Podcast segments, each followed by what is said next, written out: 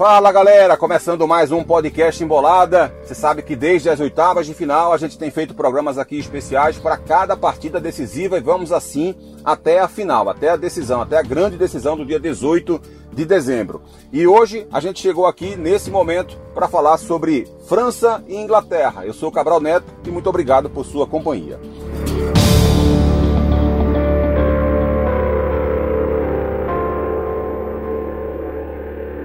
França e Inglaterra, um, talvez o grande embate desses, dessas decisões, desses grandes times que estão na Copa do Mundo. Ok, a gente teve Alemanha e Espanha, mas o nível de favoritismo de Inglaterra e França é bem mais alto do que eram da Alemanha e da Espanha nesse Mundial. E certamente esse jogo até aqui é o mais grandioso, é o mais difícil, inclusive, de ser de apontar um favoritismo. As duas equipes vêm jogando bem, de forma constante, com alguma oscilação em alguns trechos de algumas partidas, mas ainda assim, os dois juntos, por exemplo, já marcaram 21 gols. Mbappé é o artilheiro do Mundial até começar as oitavas de final com cinco gols e seis atacantes diferentes da Inglaterra já marcaram nessa Copa. O Kane, o Rashford, o Saka, o Foden, o Sterling e o Grealish. Isso demonstra essa, esse repertório, esse poderio ofensivo que tem a seleção inglesa. A única derrota da França foi com o time reserva. A única partida com desempenho questionável dos ingleses foi contra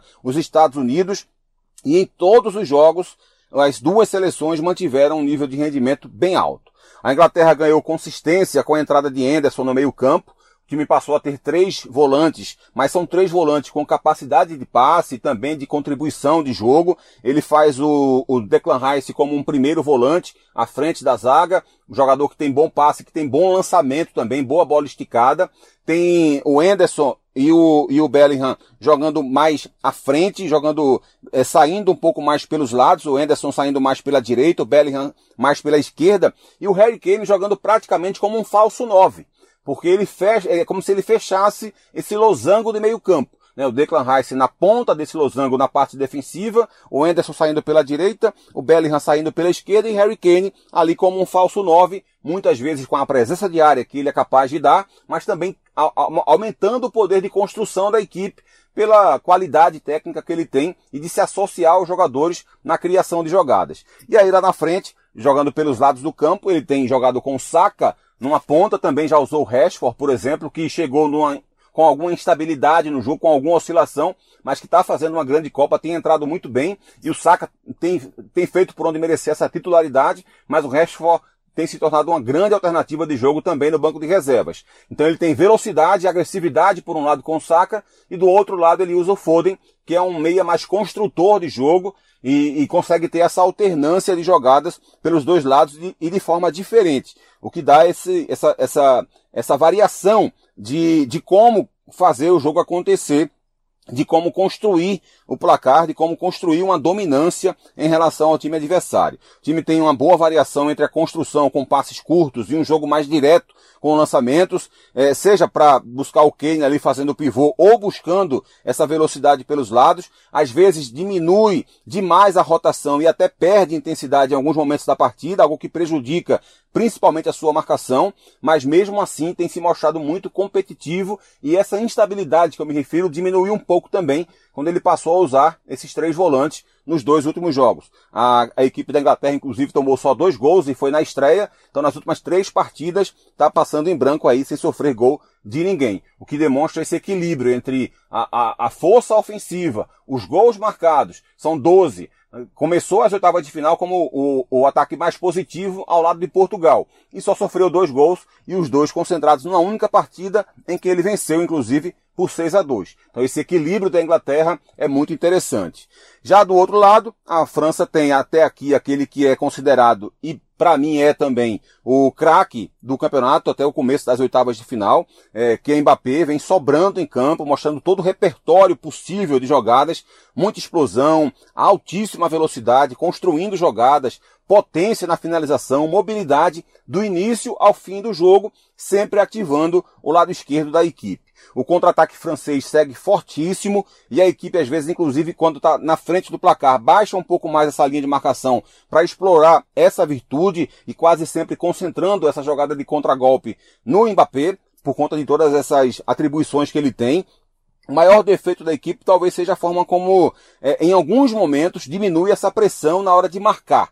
É, é, quando, quando o time está ligado, ele desarma muito, ele rouba muita bola, mas há alguns instantes de vacilos. E isso acaba deixando a defesa um pouco mais vulnerável. O jogo contra a Polônia mostrou isso de forma recorrente. A Polônia é um time bem limitado, que ataca pouco, mas ainda assim conseguiu encontrar alguns espaços. Mas, repito, via de regra, o time marca bem, tem intensidade para desarmar, mas é, esses momentos que se desliga pode ser um diferencial num jogo tão decisivo quanto esse e contra um adversário tão duro quanto é a Inglaterra. O meio-campo faz uma ótima Copa do Mundo, o garoto Chouameni é dominante no meio-campo e está conseguindo fazer é, com que nem se sinta tanta falta assim do Pogba, né? ele vem fazendo a função do Pogba, o Rabiot vem fazendo a função do Kanté e tá, também está jogando demais, também dá muita sustentação para o jogo do Mbappé pelo lado esquerdo e o Griezmann marcando, criando, se aproximando de Dembélé pelo lado direito, mas também fazendo a bola chegar em Giroud e recompondo muito na marcação para não sobrecarregar o Mbappé que não precisa voltar para fechar a linha de marcação, fica um pouco mais à frente com o Giroud fechando a marcação apenas dos zagueiros e não precisa recompor tanto, até para que o Mbappé, primeiro, guarde essa energia e segundo, na hora que ele receba essa bola para puxar esse contra-ataque, esteja já próximo do meio-campo e precise percorrer um caminho menor, um, um, um, uma, uma distância menor para que essa explosão dele de fato faça a diferença no jogo. Será certamente um grande jogo, um desfile de excelentes atletas, os dois times, inclusive, também com boas opções no banco de reservas, a Inglaterra com um bom arsenal de atacantes, a França com um, um, um equilíbrio em relação a, a, aos seus sistemas, é claro que perde a, a, a, França perde um pouco desse poder no banco de reservas por conta dos muitos desfalques. Eu citei três jogadores aqui que teoricamente seriam reservas dessa Copa do Mundo. O Giroud seria o reserva do Benzema, o Rabiot seria o reserva do Kanté, o Chouameni seria a reserva do Pogba. Então, você perceba que quando você tira esses três jogadores que são destaques hoje dos titulares e eles seriam do banco de reservas, você, evidentemente você perde um pouco mais de qualidade nas opções de jogadores que entram em campo. Mas certamente será um grande jogo sem permissão para vacilos. A França sabe, se vacilar, a Inglaterra é capaz de matar o jogo. A Inglaterra sabe o mesmo sobre a França. Um abraço para você, obrigado pela companhia e até o próximo Embolada é, especial de análise de fase decisiva da Copa do Mundo. Valeu, galera. Tchau, tchau.